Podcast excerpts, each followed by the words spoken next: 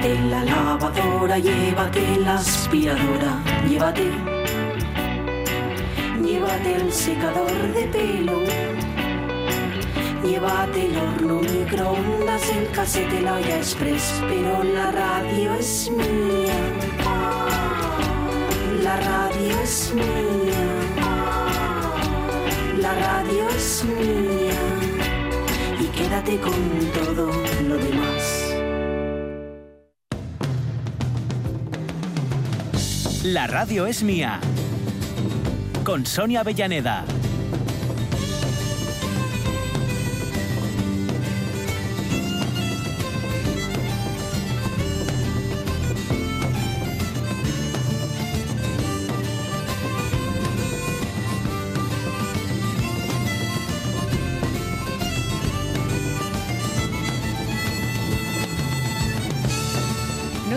Tendréis una, una canica, un banzón, un algo de eso que rueda?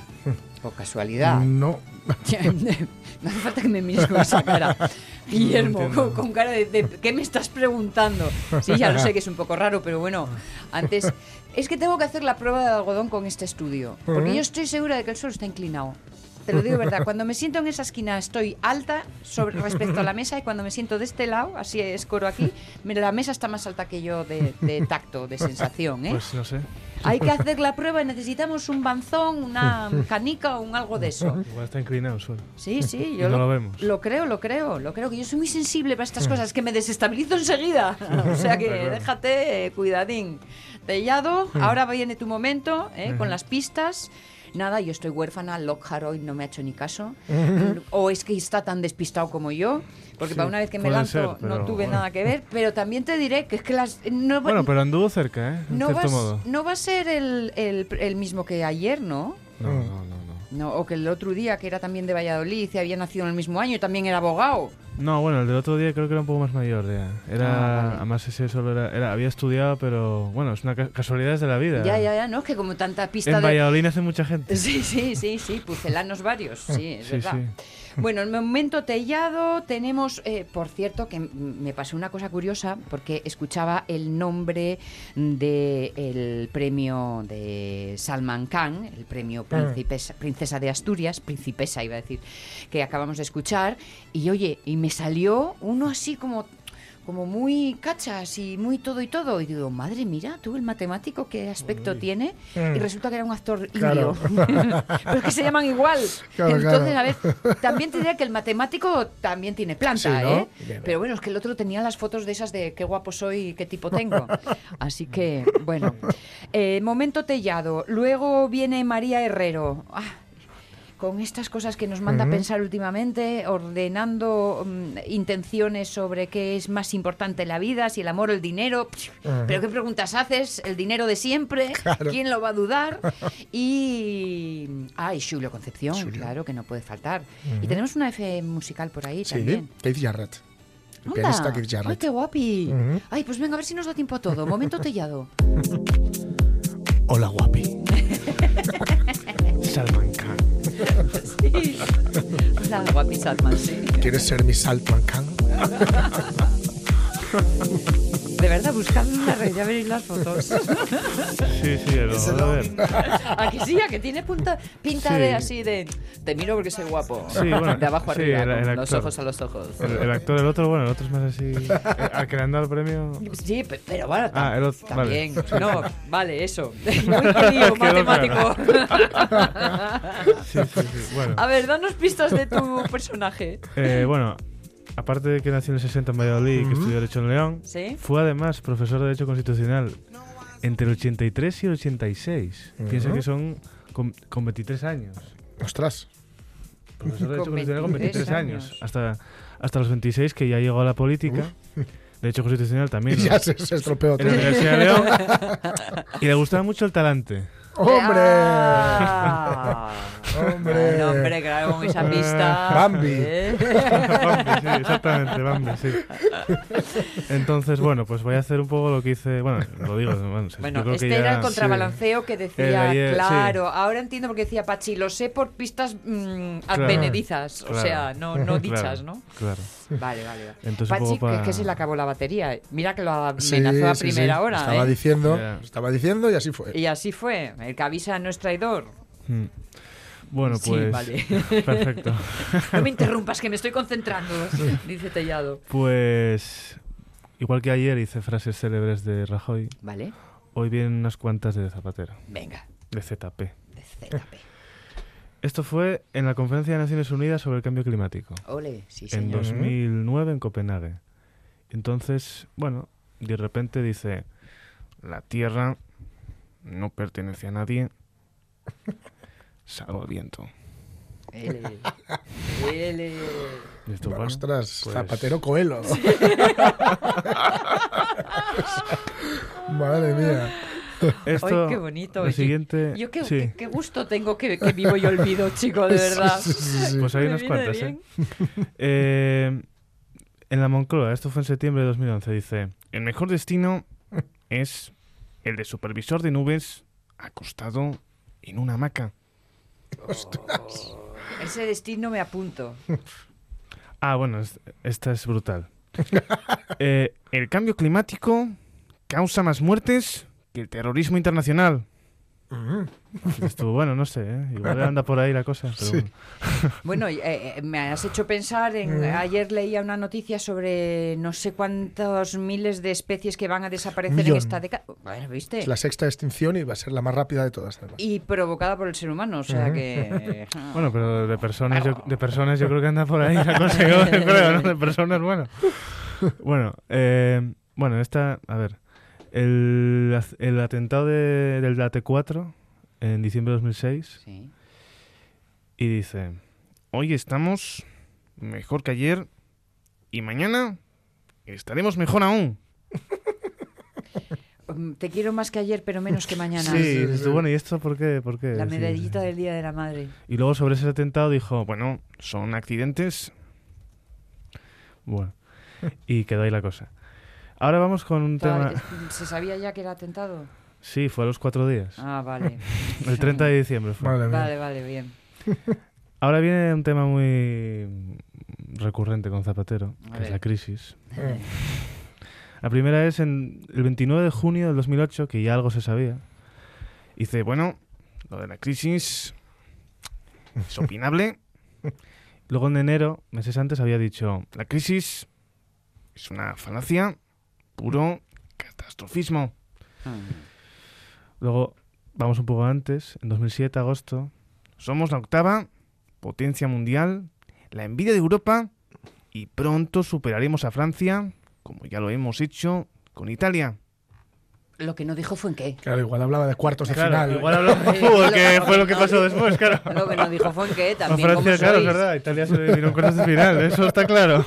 Os Ponéis pejigueras y claro, Claro, pasa claro. lo que pasa. En febrero de 2008, los 130.000 no son parados, sino que son personas que se han apuntado al paro.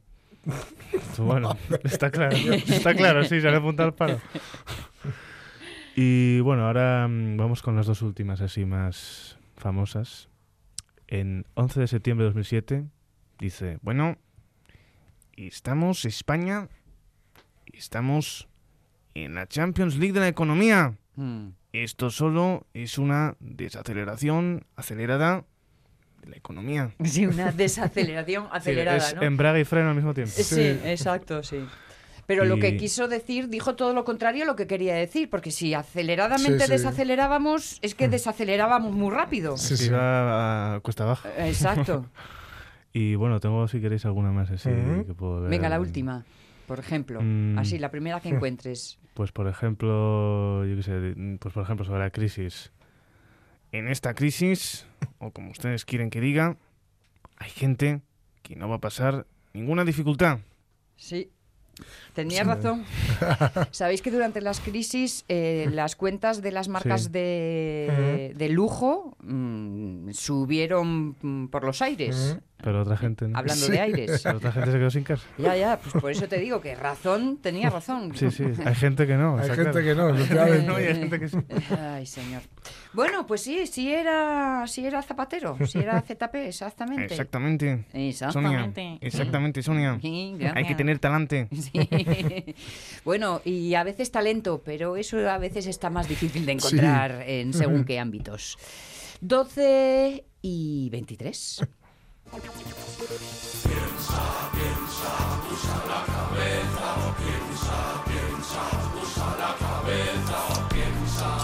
Mira, talento nosotros lo tenemos en este programa porque lo único que sabemos hacer bien es encontrar quien lo tenga y lo comparta con aquí eh, los que suscribimos y también con nuestros oyentes. Es el caso, por ejemplo, de nuestra compañera María Herrero, nuestra filósofa de, cabace- de cabecera, que claro, luego nos pone unos deberes que así nos deja con la cabeza hirviente cada tarde o cada mañana de miércoles. María Herrero, ¿qué tal? ¿Cómo estás? Hola, buenos días. Buenas. Hola, hola. Para esta filosofía útil, sobre todo para que te arda la cabeza. ¿Eh? De todas formas, no dejamos de veres, yo creo, la última vez, ¿eh? Pues creo que no. no lo sé muy bien. Yo tengo aquí el listado, pero Hmm. no me acuerdo muy bien que- si habíamos hecho un cambio, si no. Fíjate, fíjate lo que pienso en ti, ¿eh? Vamos, esto es amor y lo demás cuentos. Oye, te lo agradezco, te lo agradezco. Pero ya sabes que es que el amor es libertad, boba. Por esto es lo de no, ¿eh? Por supuesto, por supuesto, por eso te lo agradezco, porque seas libre de acordarte o no de mí. De todas formas, lo que yo creo recordar es A que, ver. claro, dejamos un meloncito de estos que nos gustan a nosotros abiertos, porque veníamos hablando de valores, principios y jugábamos un poco a ponerlos en orden, de Eso prioridad. es. Eso es. pero en la última conversación eh, abrimos debates sobre el tema del dinero, Sí. considerando que el dinero fuera un posible valor a tener en cuenta o una prioridad que a muchos mueve y cómo encajaríamos eso en, en nuestra lista de prioridades con respecto a los otros principios que habíamos estado eh, pues de- barajando, ¿no? Vale. ¿Y qué dijimos?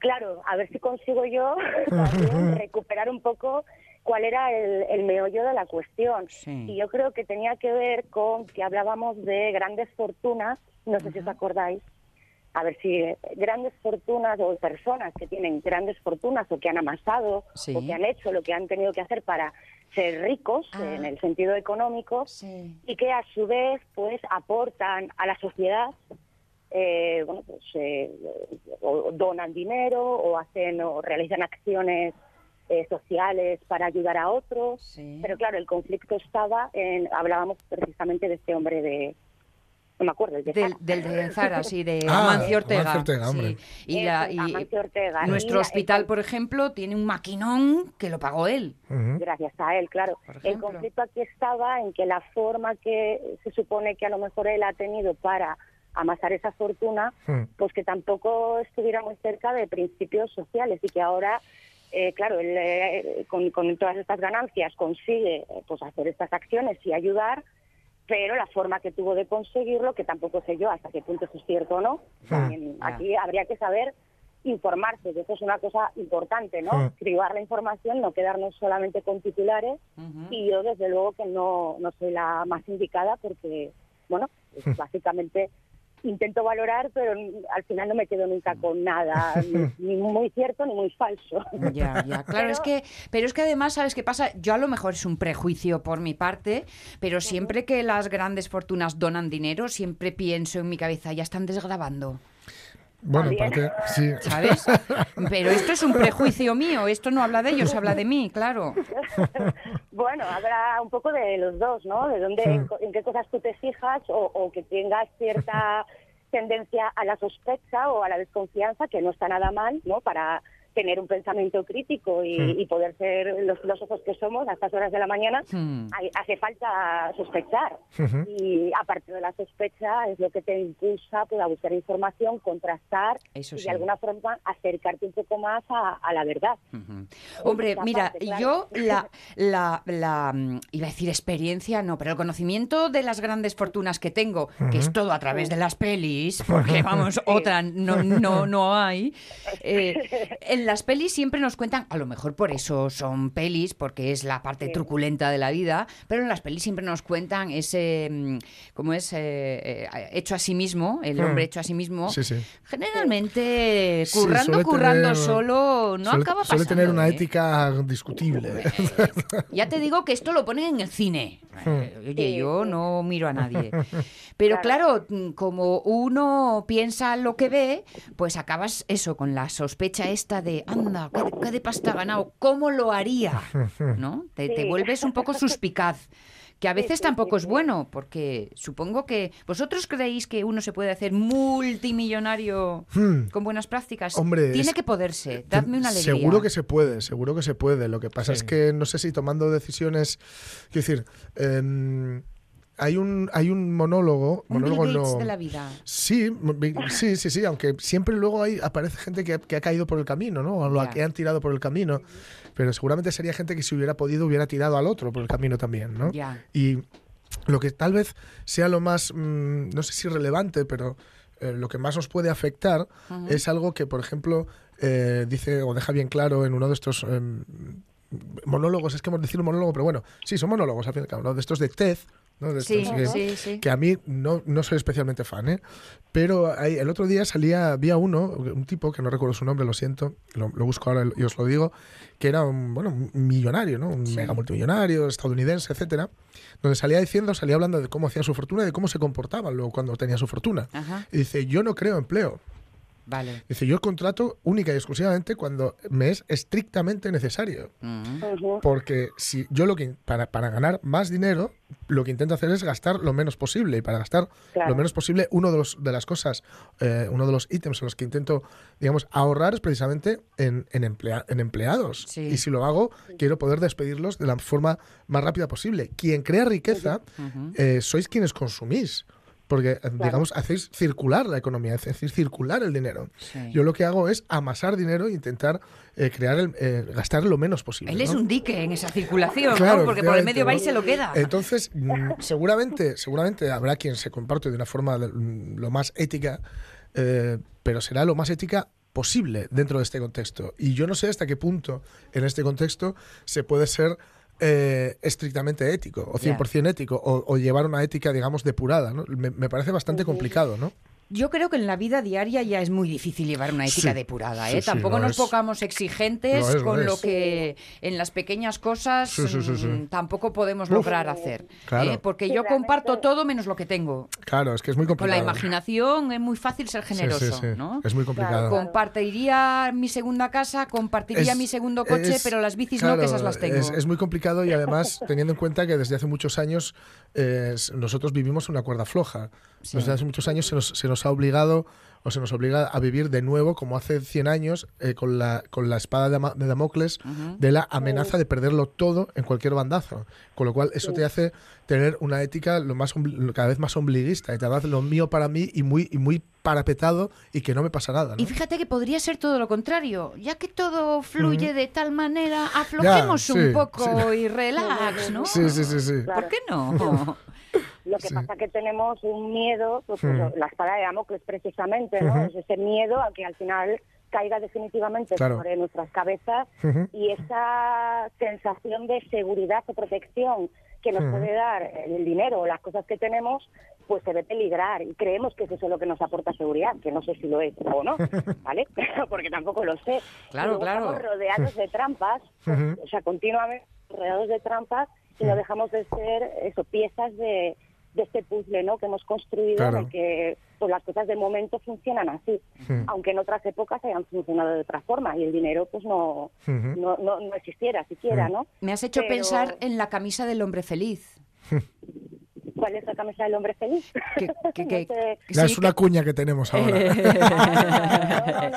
El rey, No, no, eh, no, no. el rey pedía, le, le dijo el mago que si conseguía la camisa del hombre feliz sería feliz para siempre y el rey envió a su tal a buscarlo y encontraron al hombre feliz, pero pasaba una cosa, no tenía camisa. No tenía Mm. camisa. Ah, Eh, eh. Qué bueno, sí. Pues claro, a lo mejor lo de las perras y lo de estar a gusto y sentirse cómodo y, Mm. Y no tener miedo, eh, miedo a perder cuando no tienes, no tienes. O sea, cuando no tienes que perder, no tienes miedo a esto. Claro, y de hecho, a ver, si no tuviéramos realmente ejemplos, aunque sean a lo que solemos llamar excepciones, ¿no? O la excepción que confirma la regla, eh, ejemplos de gente que no tiene y aún así parece como, bueno, pues que fluyen por la vida, que son felices, que no tienen ese miedo, o, o a lo mejor tienen otros miedos, a lo mejor más, más animales o más de supervivencia, pero, pero hay ejemplos de ese tipo. De hecho, las charlas TED que has mencionado hace un momento, Sí. hay muchas personas que van allí a contar su historia de, Hmm. bueno, pues yo tenía mucho y luego tuve poco y, y saqué de aquí este aprendizaje, ¿no? Que al final es un poco lo que reflejan muchas veces esas charlas, ¿no? Y que en las peores circunstancias, hasta en las peores circunstancias puedes salir de ellas y aprender de ellas. Eso también es riqueza, de alguna forma. Entonces, lo que pasa que es lo que decimos, que estamos llenos de trampas y, no sé, ¿vosotros creéis que sería posible Ujú. salir o estar fuera o al margen de la sociedad eh, en Mm. ese sentido? De, económico, por ejemplo. Sí, Y, bueno, es- voy a un monte y Mm. cultivo mis tomates, tengo Mm. mis cuatro gallinas, se me den huevos y poco más. ¿Creéis Eso- que sería posible? Yo no, no sé, no creo que sea del todo posible. Más que nada porque para ir al monte y hacer todo eso hay que ser propietario de, de un prado Claro. y tener una serie de permisos para poder hacerlo y alimentar a esas gallinas. Y si no eres propietario, para, tendrás que poder alquilarlo. Y para poder alquilarlo habrá que tener unos eh, Claro. ciertos documentos. y eso. Es complicado, la verdad. Lo que, no sé, lo decía Patti Smith en, en Rock and Roll Niga. eh, que, que fuera de la sociedad es donde ella quería vivir, fuera de la sociedad es donde ella nos esperaba, decía, ¿no? Aunque claro, en su caso, yo creo que eh, era más bien un, eh, un construirse una isla mínima, ¿no? Un, un me voy a apartar, me voy a apartar de la corriente esta, eh, sé que, que ya no encajo, que no voy a poder mantenerme a flote aquí, así que voy a coger un meandro que me lleve hacia otro lado y aquí yo me voy a construir mi, mi pequeño, pues eso, mi pequeña isla mínima con el mayor número de gente posible o por lo menos con la gente a la que, a la que- con la que quiero estar. Eso yo creo que sí que es posible. Lo que, lo que pasa es que cualquier isla mínima es susceptible de ser inundada por el río principal en cualquier momento, claro. Mm. Claro, claro, claro. Y, y- y que al final, al margen de la ley, ¿no? Dentro de, Claro. de lo que cabe, ¿no? Mm. Si quisiera realmente esa desconexión total Claro. de- del mundo social en el que vivimos. Sí, sí, sí. Sí, sí. Pero bueno, Sí. tendrás- lo que sí que. mm, No sé hasta qué punto. Conste que yo es la actitud que tengo, la de la, de la isla mínima, pero no sé hasta qué punto eso no es parte, digamos. Eh, se deja de ser una solución y, se, y convertirse en parte de un problema. Es decir, si todo el mundo se retira y se permite Sí. que, que la, la vía principal se tra- la transite, eh, digamos, eh, quienes son no, no sé, menos escrupulosos, pues cuanto Sí. menos cuanto menos palos en las ruedas pongas a ese tipo de gente más más más fluido van a van a, va- van a ir no y, y peor va a ser para el mayor o, o para un mayor número de, de personas hablábamos antes de esto de, de la gran extinción etcétera Sí. y nosotros lo lo vemos como digamos nos, nos preocupamos honestamente nos preocupamos sinceramente pero no nos da- no somos conscientes de eh, lo que significa para millones de personas Sí. que, que no están ahora mismo aquí, que son millones de seres humanos que, Sí. que realmente lo van a pasar muy mal, porque el momento que... eh, no, no es que el mundo se vaya a acabar, el mundo estaba antes que nosotros, la Tierra me refiero, sí, y va a estar Sí. después que nosotros, ¿no? O sea, si, si la. Tierra sobrevivió a, a un eh, monolito, monolito, no, perdón, a un... eh, Aerolito. a un aerolito, sí, sí, bueno, eso. de- del tamaño de esos que vienen de fuera y que- se llevan se- los dinosaurios. Que se cargó a los dinosaurios, Sí. etcétera, va a sobrevivir a lo que nosotros le hagamos seguro, ¿no? Incluso a nosotros. Claro, y nosotros nos extinguiremos porque toda especie tiende a extinguirse. La cuestión es que durante el espacio que, que vamos a estar en la Tierra, durante el tiempo que vamos a estar en la Tierra, si esta extinción masiva va- y que, que pueda hacer inhabitable gran parte del planeta, va a conseguir que solo sea habitable la parte que no- con nuestra tecnología podamos pagar. Ya. Y eso hará que millones de seres humanos se vean abocados a una vida horrible. ¿no? Yo ya sabéis que soy muy naif y muy ingenua y tengo todavía esta cosa así un poco rusoniana de, de esperar que seamos mejor gente que mala, Yo- aunque somos capaces de todo. Yo confío también en ¿Eh? que sí, ¿eh? y si, también, y ¿eh? si Sí, echamos sí. un vistazo a la historia, chico, Mm. hemos vivido peor que vivimos. Sí, sí, sí. Esto no es garantía de nada porque el pasado ah, no siempre predice el futuro. Pero va, a mí un puntín de esperanza me da y me agarro. Sí, yo también. Pero vamos. Yo también, porque si no, ¿qué haces? Claro. Imagino que, eh, tanto yo como en vuestras propias historias personales, realmente sí que se confirma que conocemos Claro. más gente buena que mala. ¿no? Efectivamente. Sí, Sí, sí, sí, Pero no bastante, ¿eh? Tampoco, claro, muchísima, sí, sí. Casi toda, diría Sí, sí, yo. sí, sí. Sí, Pero me- tendría que pararme a pensar, a ver, a quién Hmm. he conocido yo realmente que sea una mala persona o Sí, que haga sí. cosas que, eh, pa- para fastidiar a, a los demás. Y, y eso, que nos necesitamos, queramos o no, unos a otros. Y yo también tengo un poco esta fe, esta. Sí. confianza o esperanza en que, eh, Hmm. pues eso, que, que haya más unión que desunión. Bienvenidos ¿no? al Club de los Naif, amigos.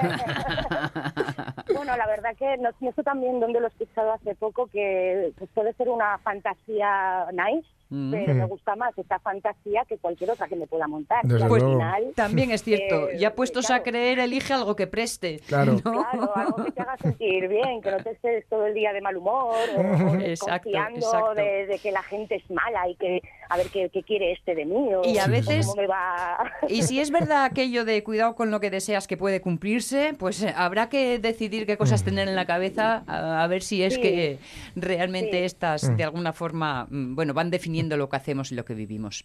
De, de hecho, es- esto que acabas de decir es base de muchas filosofías no humanas, vamos Sí, a decir, sí, sí, a, nivel histórico y, y alrededor de todo el mundo. El, el tema de las creencias y los pensamientos que tenemos que son capaces de conformar pues la realidad que al final nos, nos- eh, tenemos delante. Bueno, ¿no? por lo menos, estoy- aunque solo sea porque hace destacar sobre el fondo los objetos elegidos. Así que hay que elegir, elegir aquellos que nos hacen sentir felices, que Sí, siempre, siempre ayudará. Bueno, Cabría la idea del diezmo, pero de momento la voy a dejar en la cartera. ¿Eh? Te lo digo porque es que no tenemos tiempo más para gastar. Vale, pues la, la- la última cosa que yo querría decir, Sí. hemos presentado todo este tema o el conflicto del dinero como un valor o un principio, Sí. yo diría, o que nos quedemos más bien con que es un instrumento, ¿no? Claro. Más Vale. que, Sí, sí. Más que un algo a tener, es un algo a, a Hmm. intercambiar y a utilizar como instrumento. Aceptado, Sí, sí, sí. aceptado, sí, Inclu- señor. incluso en cosas tan banales en principio como el deporte, donde Johan Cruz decía que el dinero tenía que estar en el campo y no en el, y no en el banco.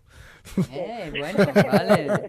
Si es que, pues, oye, si no hay una frase de fútbol que resuma cualquier conversación, que me aspen colorado. ¿eh? El fútbol, la gran metáfora de cualquier cosa. Claro. Exacto, exacto. María Herrero, um, besos gracias. varios, muchos incluso, porque para esto no somos nada tacaños. ¿Vale? Vale, los recibo todos y os devuelvo con creces otro montón de besos más. Muy bien. Y que paséis muy buena semana, ¿vale? Igual. Nos vemos el miércoles, charlamos Chao. al menos. Chao, chao, un besito. Chao. 12 minutos, no, 40 minutos para que pasan de las 12. Eso, 12 y 40. Mm, eso es. Eh, y 41. Ahora. Ala, toma efeméride. Pues ahí está. Dale, dale, dale. dale. Sí, sí, que suene.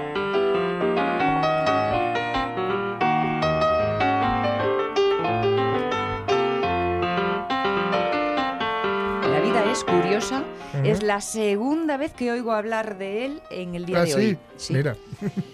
Hombre, a lo mejor la primera también tenía que ver con que era la efeméride. Mm, puede ser, puede Mm, ser, Ahora puede que ser. lo- me obligas Sí. a pensarlo. Sí, sí, es que bueno, es el cumpleaños, nació tal día como hoy, en 1945 ya, de Sí, los añinos. sí. Pues Keith Jarrett, el pianista, el músico de jazz, que es maravilloso y que es quien está tocando ahora esta canción que se llama eh, Facing You.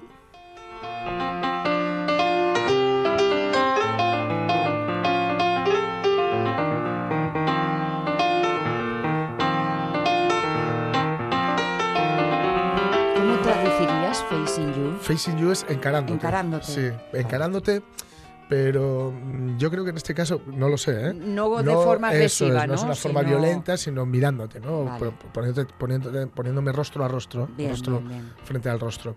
Eh, él es un maestro de jazz de vanguardia. eh, ya estamos escuchando aquí que seguramente hay más notas de las que el cerebro humano pueda Sí. asimilar así a, así a bote pronto, ¿no? Pero bueno, él, él tiene, digamos, varias facetas, ¿no? Por un lado está esta faceta como intérprete en solitario, Ajá. Eh, donde bueno, hace un, un jazz bueno, muy minimalista, pero enrevesado, digamos, Ajá. ¿no? Eh, también tiene, él tiene una serie de conciertos donde mm, prácticamente mm, bueno, casi casi improvisa, ¿no? Un montón de piezas que están, bueno, en, en Milán, en París, en Tokio, en Oslo, creo que tiene otro. Son interesantes, son muy chulos, aunque tal vez sea mejor empezar por, por su, el, el trío que tiene, incluso un cuarteto, o sus trabajos con Miles Davis, aunque bueno, pues, mm, con Miles Davis el Miles Davis más experimental también, ¿no? No, no el Miles Davis, evidentemente, de Birth of the Cool, o, de- o, en fin, de, de los, de los 50 o de los 60. Él trabajaría más adelante con él. Este, Keith Jarrett, yo creo que se le puede emparejar más con gente que no, es, no, no pertenece al universo del jazz, como por ejemplo Arvo Part, ¿no? que, que es un músico minimalista que no tiene nada que ver con, con el jazz. Y dentro del jazz, pues con Gary Paycock, eh, Paycock, perdón, con Chick Corea, con Charlie Haden, el maravilloso Charlie Haden. Es decir, gente muy talentosa, pero que está afiliada al jazz de vanguardia, con lo cual, digamos que a bote pronto, como decía antes, tal vez no sea fácilmente asimilable. Sí disfrutable con el tiempo, Sí. pero no fácilmente asimilable. Él es un, él es un virtuoso absoluto que también ha, ha grabado discos de música clásica tocando a Johann Sebastian Bach, a Handel, a Mozart, Sostakovich, es decir, es un, un crack absoluto, ¿no? Tenemos un ejemplo, por ejemplo. Vamos a, va la A redundancia. ver, En. Tokio, sabemos que en Tokio, en los, en los 70, sobre todo en los 80, en Japón, en Tokio, hubo un boom de- del jazz, ¿no? Se, se enamoraron del jazz perdidamente y hubo muchísimos músicos que hicieron discos y muchas giras por allí porque además tenían mucho dinero y, y, bueno, era muy, muy jugoso, ¿no? Ujú. y, y era un interés honesto, un interés real, ¿no? Por, por el jazz. Entonces, por uno de estos ejemplos en los 80 fueron Chick Corea y el propio eh, Keith Jarrett, que se plantaron allí, pero no solo para hacer jazz. Se animaron incluso con Mozart. Ole. Esto es en directo, ¿eh?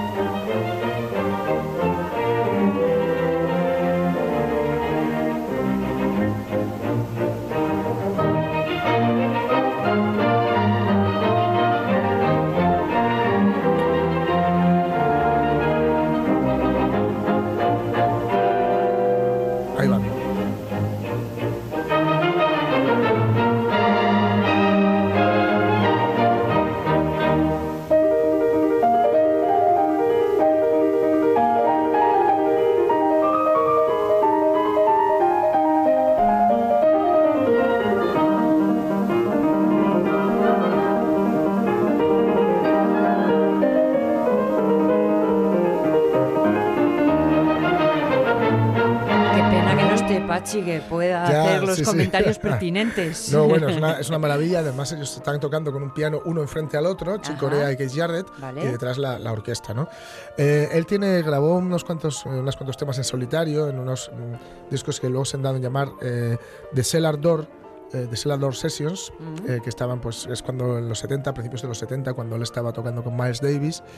Eh, le gustaba, ya digo, mucho improvisar, luego tocaría los discos propiamente en solitario, ya digamos de estudio y más pensados, más meditados, Sí. o el Facing You, que es la canción que escuchamos al principio, que es su primer disco Ujú. en solitario, solo con piano, que es del 71, y a partir de ahí, bueno, vendrían otros como Staircase, eh, Invocations, The Moth, The Flame, eh, The Melody at Night with You, que ya es muy posterior, es de finales de los 90, y es que él tuvo, digamos, una actividad frenética desde el momento casi en el que empieza a tocar, hasta que en los 90 se le diagnostica el síndrome de fatiga crónica, Ah. que es muy complicado. Es muy, muy, muy complicado porque, bueno, te Porque deja... no hay un origen ahí al que Sí, atacar. Y te deja baldado completamente. Es todo y nada a la vez. Sí, sí, y, y del que, eh, digamos que en, en ciertos puntos o en cierto sentido podría compararse a la depresión, porque es- cualquier. Cualquier acción física, cualquier acto, se te hace un mundo, ¿no? Salir claro. de la cama, eh, cualquier cosa, ¿no? Aunque es una situación física, Sí, sí. deviene en esa falta de energía Claro, eh, emocional claro, y mental también. Entonces él ahí se tuvo que parar, digamos, bastante. Eh, pero bueno, finalmente volvería, aunque volvería ya con otro, Otro. ritmo y, otro, y otra forma de encarar su trabajo, ¿no? Porque ya digo, era, había un momento en el que el mundo del jazz era como lo que decían en, en los 80 de Calamaro, ¿no? Que, Sí. que no recuerdo qué grupo fue, que pusieron este disco, no ha colaborado Calamaro, porque era más reseñable, era más reseñable que no estuviera al hecho de que estuviera. Pues Keith Jarrett pasó un momento en que pasó esto, estaba con Miles Davis, pero estaba tocando con, con 8.000 bandas a la vez y a la vez y, y al mismo tiempo sacando discos en solitario y haciendo giras interminables, etcétera. No, a partir de los, de los 90 se lo va a tomar con mucha calma y va a seguir tocando. Eh, tiene algunos conciertos y algunos discos, eh, de escala, por ejemplo, que mm, yo estoy seguro que mucha gente, los más, eh, digamos, aferrados a, a la vanguardia del jazz o puristas del jazz, no les gustará porque toca muchos estándares. Ya sabemos que lo hemos comentado en alguna ocasión. Sí. Ayer mismo estábamos Exacto, comentando con Marco Martínez. con Marco Martínez que en el jazz es muy habitual Sí, tocar estándares, más claro. que nada porque De lo que se alguna hace es forma, yo creo que te da un poco el carácter del grupo. Claro, porque como el tema lo conozco, Eso es, cómo lo hacen veo ellos. cómo lo por hacéis. dónde tiran, ¿no? Eso, eso. Y, y a él le gusta mucho esto. Y hay veces que seguramente no rompa el molde del estándar, pero lo interprete de una forma que te llegue más que otras. Por Ajá. ejemplo, a mí, esta versión que tiene de Over the Rainbow me Sí, mata. A ver.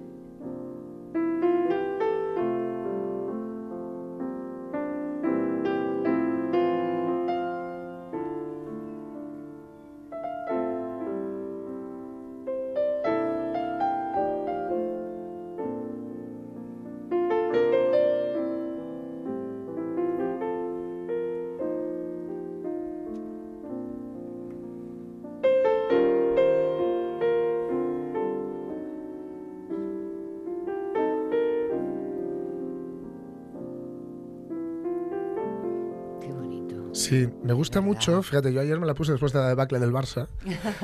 me gusta mucho. Tipo bálsamo. Sí, porque eh, va respetando la melodía. Aquí Sí. estamos, como va tocando la melodía de Over the Rainbow. Reconocible ¿eh? totalmente. Pero no la va tocando sin más. Sí. La va aderezando con otras notas por medio. Con lo cual te obliga a prestarle atención, porque donde tú crees que puedes dejarte llevar y canturrear la melodía Ajá. de seguido, no lo hace. Claro. Con lo cual consigue que, si, que ya digo, te capta, te agarra, te trae la canción y dice, deja lo que estés haciendo y escucha. Sí. Y además es que esta melodía tiene algo mágico, Sí, tiene, hipnótico. tiene una especie de nostalgia y de melancolía Mira que implícita. sencillita, sencillita, tiene casi nada. infantil. Sí, pero, Pero madre claro, mía. es que si lo pensamos, en realidad las, las, las mejores melodías, melodías, perdón, las que por sí mismas, por sí solas, Sí. consiguen un efecto así, son muy sencillas. Y se me viene a la cabeza el Yesterday de los Beatles. ¿no? Claro. Por mucho que sean los cuatro de Liverpool, que no quiera recordar ahora. Y luego, claro, el jazz tiene esto, tiene esto que dices, ¿no? Las notas baliza para Sí, que reconozcas claro, un tema claro, claro. y luego el juego que- de lo que meten por el medio cada uno. El disco entero es, es, es- es muy bonito. Y bueno, quien no lo conozca, eh, en este caso, pues si, si- si- si- si tienes conexión a internet o si no, puede ser una biblioteca que lo tenga. Sí. eh, en YouTube hay una serie de, de canciones de estándares que él toca en un concierto, creo que es en Tokio eh, de nuevo en, en los 80, donde se hace esta, se hace el... pon- el eh, ay, lo diré, sí, eh, vaya, bueno, canciones tradicionales irlandesas, norteamericanas, eh, Pony Boy, en fin, es una gozada. Vale, y es muy, muy, bonito, muy chulo. Keith Jarrett, 1945, pianista, músico de jazz estadounidense e internacional. Sí. Oye, pues ya que estamos con el arco iris y todo eso, para ir por los prados va estupendo, ¿eh?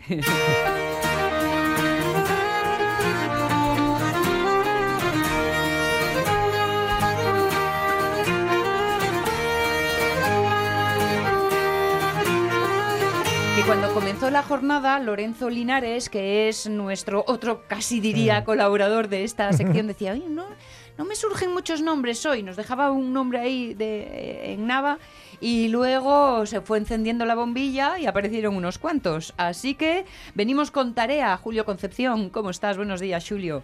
Buenos días. Bien, aquí estamos viendo pasar las nubes y entre rayas de sol. Bueno, bueno, oye, mientras pasen o que queden, claro, es Que, que esto... que caiga algo, que hace falta algo de agua. Claro, algo. que caiga y despacín, no aturulladamente, Sí, que sí. entonces tampoco es ye forma. Exactamente. Bueno, pues entonces despacín, sele, sele, vamos también con esas, mm, esos eh, topónimos que, por ejemplo, nos decía hoy Lorenzo Linares, la aldea de Burullosa, en Nava. Oye, había unos matices del otro día. Ah, sí, Meca, no, no, oye, pues primero las deudas, Claro, es que no nos vayan a reñir, ¿eh? Porque, porque los busqué, ¿no? Es que son, Vale. eh, hay, hay cosas muy interesantes. Muy bien, muy bien, pues tú, tú, vete indicando. Mira, hay uno, el más interesante, nosotros es un poco como decíamos, lo de Somío y lo de Cagüeñas y eso, pero hay uno muy interesante que es el que decías al final, Sanamies. Ah, vale. Sanamies es San Mamés, efectivamente el campo de fútbol del, del Bilbao, ¿no? Sí. Y Sanamies en latín era Santi Mametis, efectivamente el santo, que viene del griego.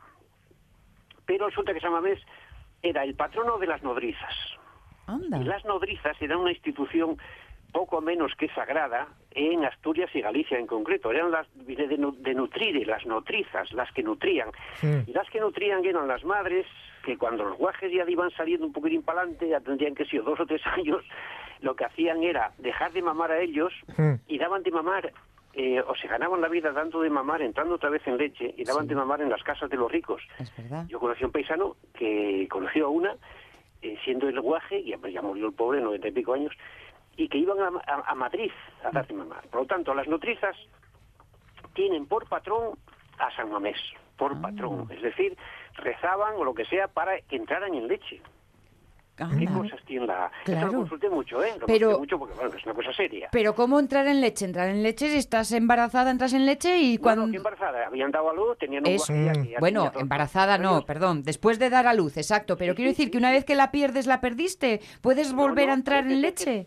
Tenían técnicas para, bueno, seguramente que acortaban un poco la lactancia del guaje de ellas. Claro. Le daban leche, digamos, de la vaca, el prove que se conformara con la vaca o con la cabra, Sí. y ellas iban a ganarse la vida dando, amamantando, y Sí. esto, que lo oía un paisano y, y- y lo tenía muy claro, ¿eh? Sí. Y buscas en diccionario en, en nodriza, Sí. y es, era, un institu- era una especie de costumbre propia, sobre todo la palabra es de Asturias y Galicia Anda, por mira. razones que sean. Mm. Entonces, eh, eh, ellas acortarían bastante la lactancia del, del guaje, Sí. luego hasta pasaría un poco fama y lo dejaban en casa y se marchaban a ganarse la vida porque les pagaban mucho Sí. más amamantando a los guajes, a los hijos de los ricos. Claro. Que también, mientras el guaje mama, la leche no se retira. Pueden tirar... mm, Claro, ahí está. Claro, claro, tiempo largo, no sé pero cuánto. el caso es, la gracia es que tenían por patrono a San Mamés. Ah, San Mamés. San. Mamés viene de mama, y mama es teta, efectivamente, en Claro, griego. claro, claro, Mama en griego es teta.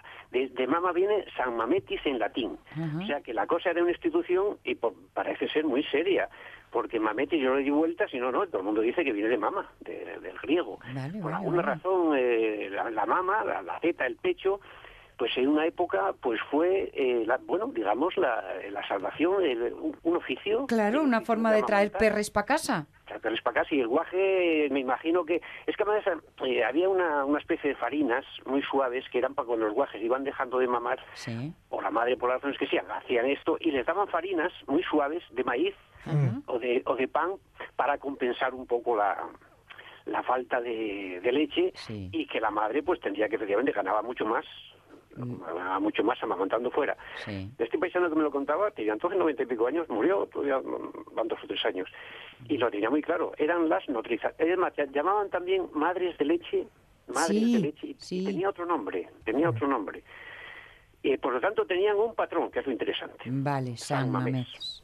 O sea que cualquier nombre tiene una, una larga historia y a veces de lo más elemental. Mamés, efectivamente, de mama. En, en Villanueva, que era donde yo vi el nombre, en Villanueva de Oscos, acaba en D el, el nombre, pero bueno, eso, San Mamés. No, eso es igual. eh, Eso es lo mismo. Son variantes, son derivados Vale, eh, vale, a vale. través de morfemas y esas cosas. Pero no, Mametis, eh, San Mamés, San Mamés, San, sí. Sanamies. Aquí en Lena es Sanamies. San y Mamés. Sanamesón. Hay los dos, Sanamies y Sanamesón. Y hay varios además que son praos. Debieron ser en muchos casos monasterios o, bueno, capillas. eh, porque claro, aquí para cualquier cosa que diera falta había que, había que inventar un santo y rezar y echar limosnas y lo que fuera, ¿no? Sí, Entonces, sí. La cosa tiene gracia. ¿A quién Hasta pedí?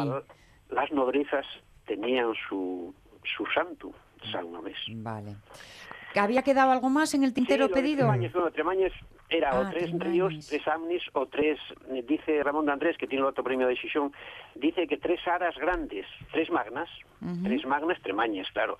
Tres aras que podían ser las del Cam- la Campa Torres o alguna cosa de esas, pero puede ser también de tres ríos, tres nacimientos de ríos. Y Cabueñes es la cabeza del río, el nacimiento del río. Caput amnis, nacimiento del río. Ah, bueno. Y Somio es lo más alto, Saumetu, y había otro que era Piloña, que sí, lo mismo, Piloña, ese pil pal, es o roca o, o agua, las dos cosas se dan porque nacen los saltos de...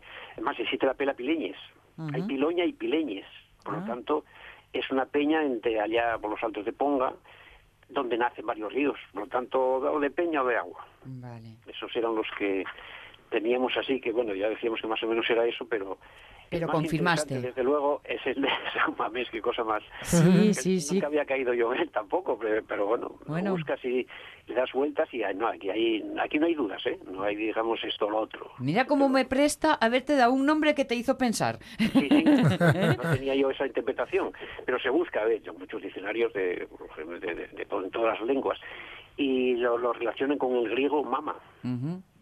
Y entonces buscando la cadena, pues claro, luego efectivamente la gente te dice que la, la- eran las, aparte de madre de leche y nodriza, Sí. dice que era típica del norte de España. Ya, me, me llamó la atención eso, que decías que mm, eh, gallegas y asturianas especialmente, Sí, ¿no? Eso lo, lo saqué por la red, ¿eh? por internet. Era, no es una palabra típica del norte de España. Vale, vale. saber por qué. Eso ya también había que seguir O sea, investigando, ¿no? que en Madrid iban eh, eh, en- al principio los aguadores, luego los serenos y las nodrizas de Asturias. Esto me lo decía un paisano, ¿eh? Ya, ya, ya, ya. En serio. Decía, no, no, había que ellos se iban a Madrid pagadas y además iban bien, a casa de una señora bien, Sí. las trataban muy bien y mientras diera leche, pues allí estaba. Claro, no, sí, es una figura que la, es muy habitual o la conocemos mucho de verlo, pues eso, en las películas y tal, ¿no? Pero que es una figura muy, muy, muy habitual. La chica del pueblo que viene a la gran ciudad, a la casa de los ricos Hmm. y que es la que alimenta a la chiquillería. Pues En fin. Oye, pues... es así, era así. Sí, Donde- sí, sí, sí. Mujeres liberadas ya en aquella época. No, que- sí. Mm, Mamones con perdón lo subo siempre. En fin, no pude evitarlo, tenía que decirlo. bueno, Julio, pues con eh, ahora sí que ya de- hemos dejado los contadores a cero, guardo todas las propuestas de Lorenzo y otras más que tenemos Pues nada, y para el próximo miércoles, ¿vale? Las pasas que pueden salir cosas tan interesantes como esta. Muy bien, muy bien. Así lo intentamos. Gracias. Vale, vale, Buen- gracias. Buena semanina. Chao, chao. Nos despedimos de Julio porque acaba el tiempo. Llega la una y debemos irnos. Así que con Guillermo Tellado, Jorge Alonso, con Omar Caunedo, el, y el que no está y la que os habla.